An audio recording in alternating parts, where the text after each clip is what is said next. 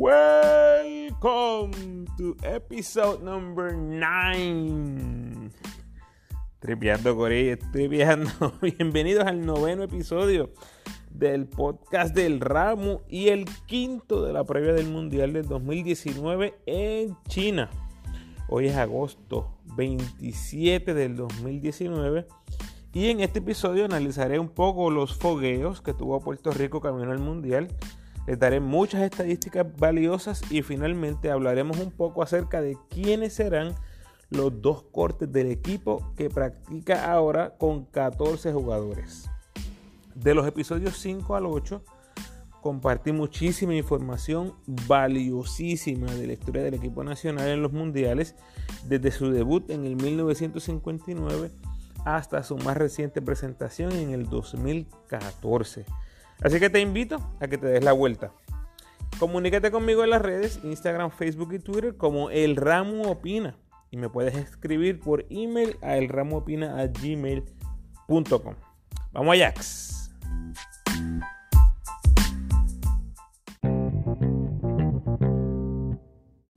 El 10 de agosto comenzó nuestra preparación camino al Mundial, específicamente los partidos de fogueo. Ese día enfrentamos a un equipo B de Croacia, el cual perdimos, perdimos por 4 puntos, 70 a 66. En ese partido no estaba todo el elenco, no teníamos a Gary Brown, no teníamos a Moncho, no estaba Ángel Rodríguez, no estaba Clavel. Así que eh, todos los jugadores tuvieron bastantes minutos eh, de acción. En esa ocasión, Devon Collier fue nuestra figura más prominente con 15 puntos, 5 rebotes. Y Isaiah Piñeiro con 10 puntos, 8 rebotes, 2 asistencias, también fue eh, bien positivo. Yo creo que lo más importante de ese partido fue que tuvimos la oportunidad de ver qué puede hacer Isaiah Piñeiro con los minutos. Jugó 23 minutos, así que desde el inicio Eddie Casiano eh, le empezó a dar muchos minutos. Eso fue muy bueno, pero indudablemente caer derrotados ante un equipo B de Croacia eh, realmente pues ya dejaba un mal sabor eh, de entrada. Al siguiente día enfrentamos a Angola eh, en esa ocasión ganamos eh, con los mismos 66 puntos del día anterior. Ganamos por dos puntos. De la misma forma, no estaba Gary, no estaba Clemente, no estaba Ángel Rodríguez, ni estaba Clavel. En esa ocasión se le dio muchísimo tiempo de juego a Iván Gandía.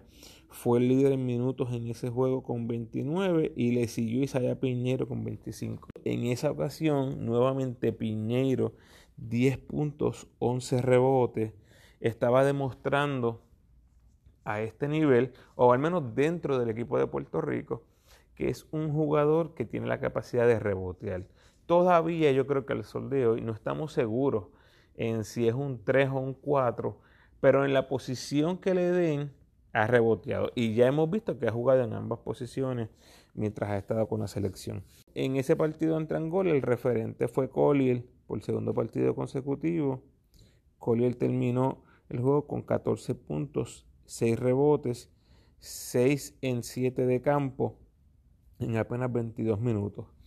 Em, yo creo que ya sabíamos lo de Collier. Collier venía después de unos panamericanos que fueron eh, estupendos eh, para él y para Puerto Rico. Y yo creo que desde, desde rápido que empezaron esos fogueos, eh, dejó claro que era un hombre grande que había que contar con él, posiblemente uno de los jugadores que más vean minutos en el Mundial. Esos primeros dos partidos, incluso si lo comparamos con Jorge Bryan, Jorge Bryan tuvo 4 puntos, 3 rebotes en el primero y tuvo 6 puntos, 5 rebotes en el segundo. Eh, evidentemente el estilo de juego es diferente, pero ya Collier se iba probando, eh, iba demostrando que hay que contar con él. Luego enfrentamos a China. China nos derrotó 78-72. Ya ahí teníamos a Gary, teníamos a Ángel Rodríguez, Yo creo que Vela estaban enfrentando todo esto del jet lag y tratando de salir. En ese juego, David Huerta tuvo su mejor juego eh, de los fogueos en general. Eh, fue nuestro líder con 20 puntos, 7 rebotes, 3 asistencias, 4 triples en ese partido en 30 minutos. Y Emi Andújar eh, se le dio 29 minutos de juego en ese partido. Emi estuvo consistentemente viendo muchos, muchos minutos en esos primeros tres partidos.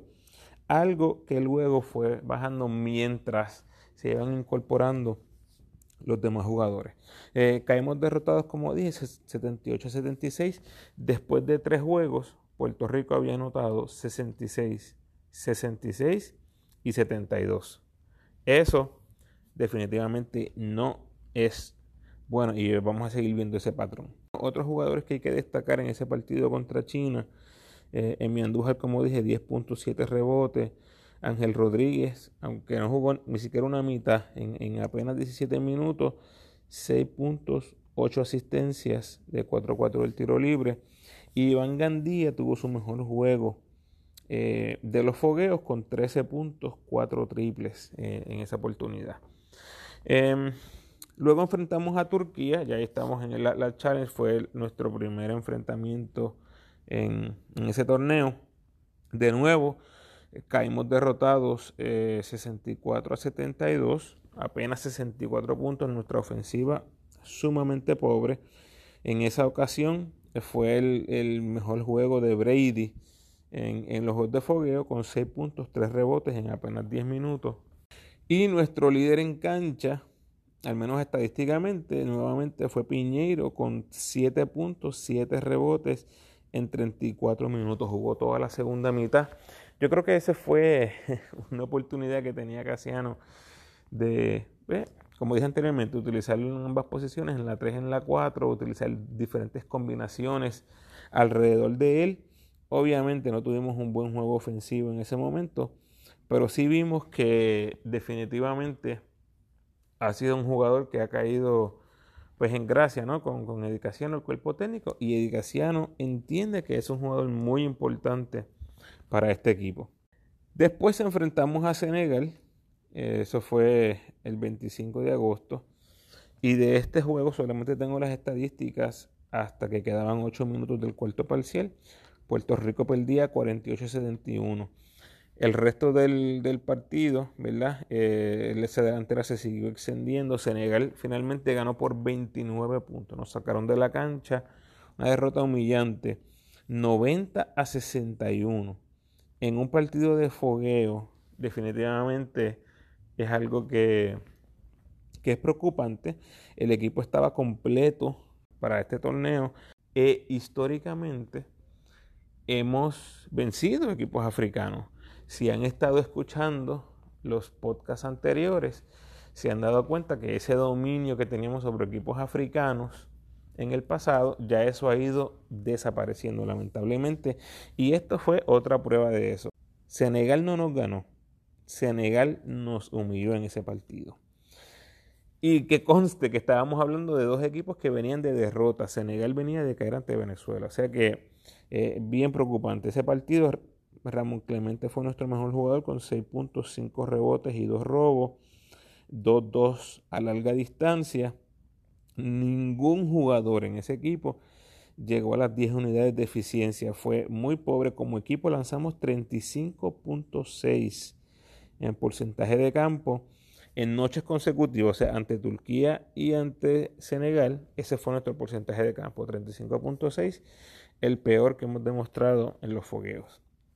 Finalmente, anoche para mí, esta madrugada para ustedes, eh, de hoy martes 27 de agosto, vencimos a un equipo B de China, que no tengo claro, ¿verdad?, quiénes eran los componentes de, ese equipo, pero nos dieron mucha, mucha batalla. Los más destacados, Renaldo Bartman, que hacía su ingreso al equipo, apenas un juego de fogueo fue lo que pudo tener.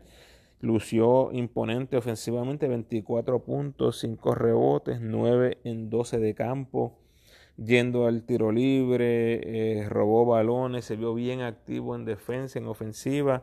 Me sorprendió, tengo que decir lo que me sorprendió, que haya caído tan en tiempo y se veía, o sea, no se veía forzando jugadas en ningún momento. Era dentro de la ofensiva, los lanzamientos de tres, los lanzamientos en John Pacolta, eh, internos, reboteando, poniendo el, canasto en, el rebote ofensivo.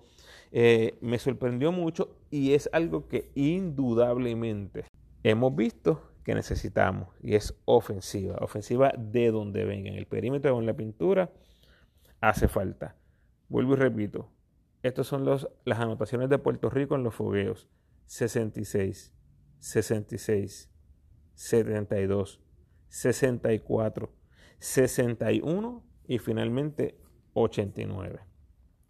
Otros destacados por Puerto Rico, Javier Mojica, 14 puntos, 4 rebotes, 2 asistencias, 6 en 8 de campo. Jorge Brian Díaz, 4 puntos, 9 rebotes, 2 asistencias. Devon Collier, 6 puntos, 5 rebotes, 4 robos. Y Gary Brown, con su mejor juego de los fogueos, con 6 puntos, 7 asistencias y 2 robos en 24 minutos.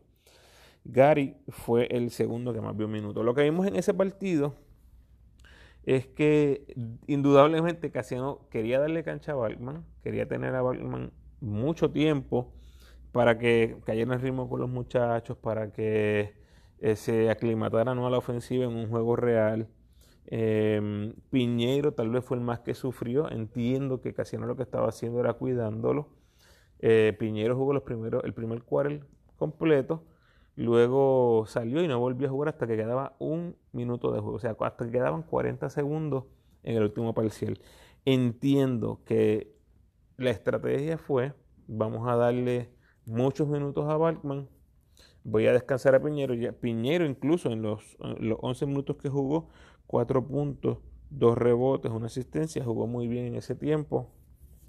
Indudablemente fue eh, uno de los referentes de Puerto Rico en estos fogueos. Bueno, ahí repasamos lo que fueron los fogueos.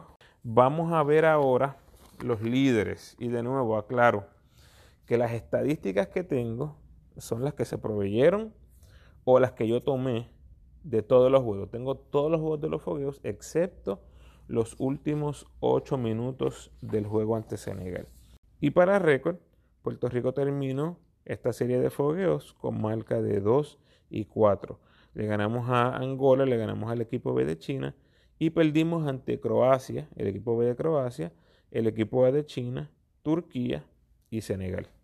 Bueno, para compartirle los líderes, eh, quiero dejar claro también que no tomé en cuenta el juego de Ronaldo Balman. Ronaldo Balman tuvo un juegazo y si contar esas estadísticas, pues él fue el líder en muchas de esas estadísticas. Así que solamente tomé los eh, jugadores que estuvieron en los juegos previos o en la mayoría de los juegos previos. Obviamente hubo unos jugadores que llegaron tarde, pero aparte de Balman que solamente jugó un juego, el resto jugó seis o cinco juegos. Los que llegaron más tarde, Moncho, Ángel Rodríguez y Clavel jugaron tres juegos cada uno y Gary Brown cuatro. Entonces lo que utilicé fue el promedio de, de estos jugadores. El líder en minutos fue a vueltas con 22 minutos por juego. También fue líder en triples con 2.2. Líder en intentos de 3 con 5.7 o sea, casi 6 triples por juego intentó, empate con Jean Clavel, son los dos eh, francotiradores, ¿verdad? En el equipo. Huertas también fue líder en puntos con 11,2 puntos por juego y en errores con 3 por juego. Devon Collier fue líder en porcentaje de campo, un impresionante 59.4%. Fue líder en robos con 1.8, seguido muy de cerca por Ángel Rodríguez con 1.7, que fue bien positivo ver esa esa defensa de Ángel Rodríguez otra vez en cancha. También Collier fue líder con .5 bloqueos y fue líder en eficiencia con 11. Piñeiro, el debutante, fue el líder en tiros libres con 2.8 por juego en 3.8 intentos y le siguió Collier bien de cerca con 2.7 en 3.7. Isaiah Piñero también fue nuestro líder en rebotes con 5.3 rebotes por juego lo que les mencionaba, impresionante ver la capacidad rebotera de, de, este jugador desde cualquier posición que juegue en la cancha. O sea, tiene ese, ese olfato por los rebotes. Moncho fue el líder en porcentaje de triple con 75%, anotó 3 en 4 intentos y Ángel Rodríguez fue líder en asistencias con 4. Muy bien, habiendo dicho eso, la segunda parte de este podcast quería hablar acerca de los cortes. Ya se acabaron los fogueos, o sea que en cualquier momento vamos a saber quiénes serán los cortes. Ojalá y le den varios días a este podcast para que respire y hagan esa decisión o tomen esa decisión un poquito más cerca del torneo. Pero mis cortes, mis cortes serían Javier Mojica y Alex Franklin. Eso me dejaría con un equipo de Gary, Ángel y Gandía de point guard, Huertas y Clever Churingal, Piñeiro y Emi small forward, Moncho y Balkman de power forward, Jorge Bryan, Collier y Brady de centro. ¿Por qué esos son mis cortes? La verdad es que quiero darle la experiencia a Brady y a Gandía. Eh, entiendo, fueron dos de los peores lanzando durante los fogueos, pero la experiencia que puedan adquirir en un escenario como el Mundial no la van a conseguir en ningún otro torneo. Especialmente Brady porque es un jugador grande, es una pieza que nos ha hecho mucha falta en torneos recientes. Positivo, quiero resaltar que Gandía apenas realizó dos errores en 83 minutos de juego durante los juegos. Eso es buenísimo. Ahora, se proyecta que Gandía va a tener muchísima más competencia en el futuro para ser el equipo grande, pero igual la experiencia le hace muy bien. O sea, en este verano él ha enfrentado a Facundo Campazo, a los Valgas de Venezuela, potencialmente enfrentaría a Ricky Rubio en un mundial. Eso, gente, no tiene precio. Pero repito, si tengo que escoger entre uno de los dos, escogería a Brady. Es muy importante que Brady tenga ese contacto internacional en el Mundial. Eh, ¿Por qué mis cortes? Eh, cortaría a Javier Mojica, pues ya tengo a Vueltas y a Clavel en la posición de escolta, jugadores de más estatura.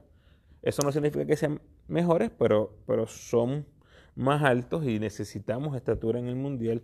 Javier Mojica se vio bien bajito defendiendo escoltas en estos fogueos. Eh, y en el mundial eso no va a cambiar. O sea, en el mundial él tiene físicamente tal vez las destrezas para guardiar a Poingal, pero los Poingal le tienen que llevar, que es casi obligatoriamente, que le van a llevar velocidad a Mojica. Mojica es un, 6-1, 6-2. O sea que eh, ya tengo a Vueltas y Clavel. Y sé que Mojica se va al palo contra Vueltas y Clavel, pero eh, ya tengo esos, esos ahí. Tendría los tres armadores con Gary, Y Gandía. Este, entonces ya no me queda espacio para, para otro escolta. Eh, tendría tres armadores, dos escoltas, creo que con eso estaría bien. Y Franklin, eh, estaba entre Franklin y Emi, realmente, pero me decidí por Franklin, aunque puedo escuchar y puedo entender el argumento para dejar a Franklin y cortar a Emi. Estas son las estadísticas de ambos, Franklin y Emi, en estos seis juegos. Ambos vieron acción en los seis juegos de fogueo. Y hay unas stats que son bien, bien parecidas. Este, prácticamente jugaron los mismos minutos, mismos intentos de campo, prácticamente, los mismos tiros libres, los mismos rebotes, las mismas asistencias, los mismos bloqueos, los mismos puntos. O sea, todo eso fue prácticamente igual. Ahora, ¿dónde es que está la diferencia entre Emi y Franklin. Evidentemente, tratando de minimizar lo que son las intangibles, ¿no? Porque uno por intangibles uno puede irse por tremenda tangente, pero tratando de eliminar las intangibles, estas son los stats, las estadísticas donde más se diferencian. Emi tiró 44% de campo, Franklin tiró 36% de campo. Emi tiró 67% del tiro libre. Franklin tiró 33% del tiro libre, el peor en el equipo. Emi cometió 7 errores y se robó 5 balones. Franklin cometió 13 errores, o sea, casi el doble de los de Emi, en los mismos minutos, y se robó solamente 2 balones, menos de la mitad que se robó Emi. En eficiencia, Emi tuvo 43 unidades de, eficiencia, Franklin 22 unidades de eficiencia, repito, en prácticamente el mismo minuto. Mi corte sería Franklin. Eso me deja con lo siguiente. Gary, Eirod Gandía, Huertas Clavel, Piñeiro Emi, Moncho, Batman, Jorge Bryan, Collier y Brady. Y pregunté, pregunté en el Facebook para que me dijeran el correo del ramo quiénes eran los cortes. Y esto fue lo que me dijeron ellos. Me dijeron Eddie y Manolo. o Eddie y Piraña. Eh, otros que sacaron votos, Franklin y Mojica, que son precisamente los que, los que yo cortaría. Eh, Franklin y Gandía dijeron otros. Gandía y Andújar. Muchísima gente dijo Gandía y Andújar. Mojica y Gandía también. Otras personas dijeron Gandía y Brady. Mencionaron unos cuantos.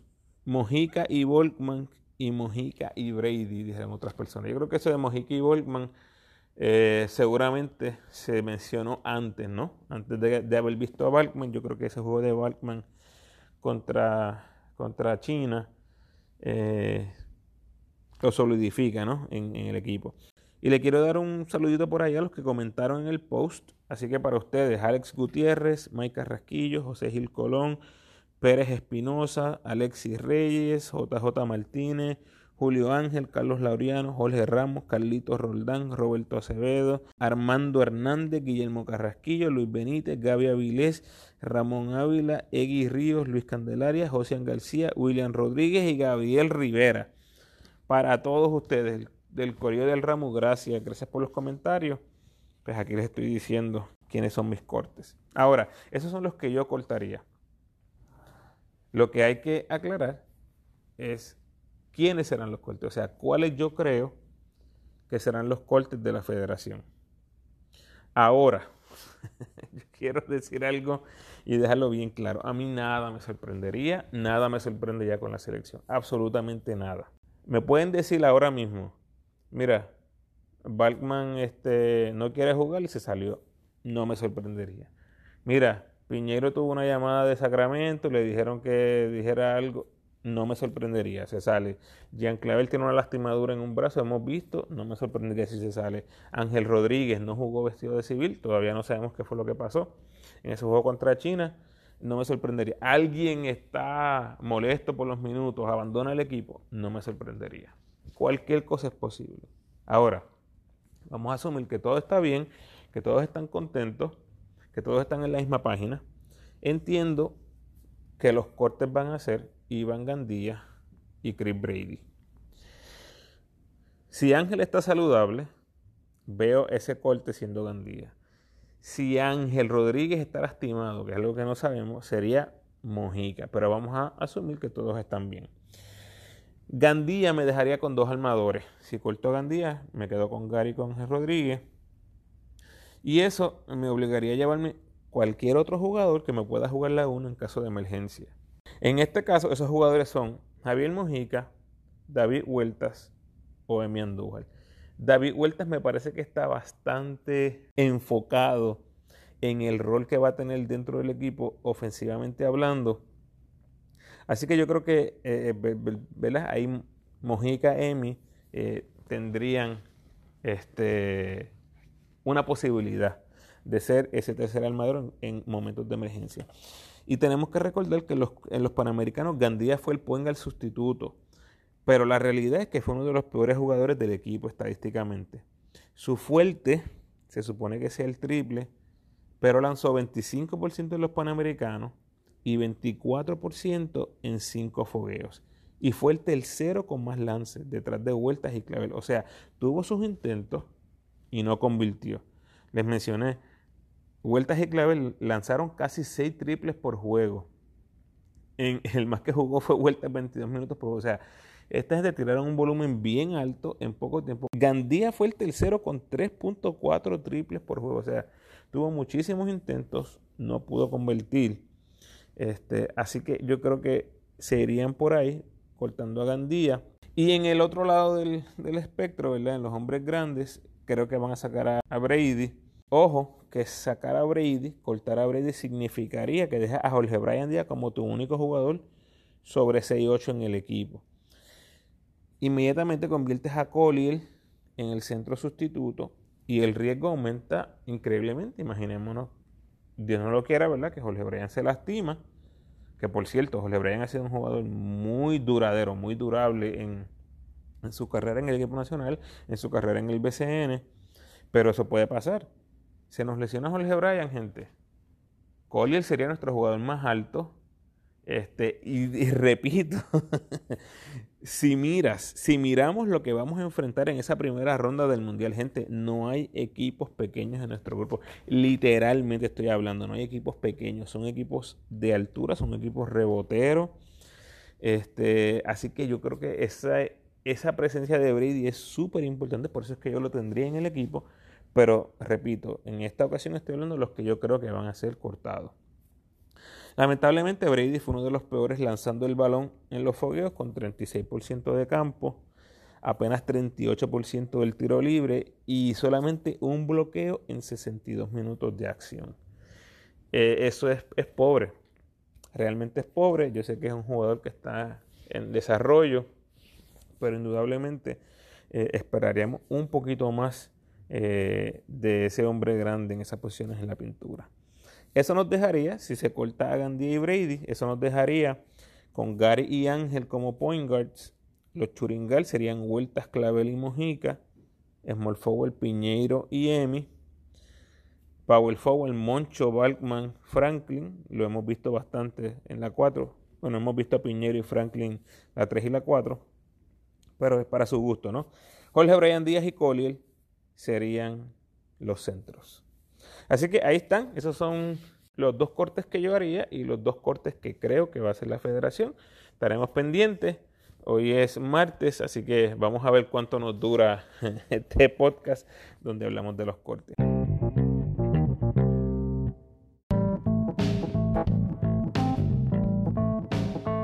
Gracias por sintonizar, mi gente. Por favor, Déjame tus comentarios en el post de este podcast, ya sea en Facebook, Instagram o Twitter. Y ayúdame a compartir el contenido con tus amistades amantes del equipo nacional. En el próximo podcast analizo los tres rivales de Puerto Rico en el Mundial, que serán Irán, España y Túnez. Veremos las fortalezas y debilidades de cada uno y qué estrategias de juego puedo visualizar en cada partido.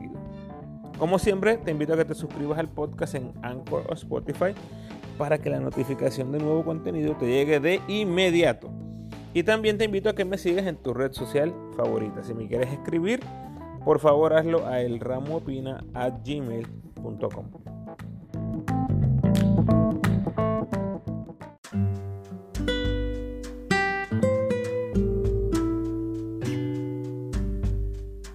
Me despido con el pensamiento de hoy. ¿Dónde está puesta tu mirada? Fija tu mirada en las cosas de arriba. Colosenses 3.1. Bendiciones.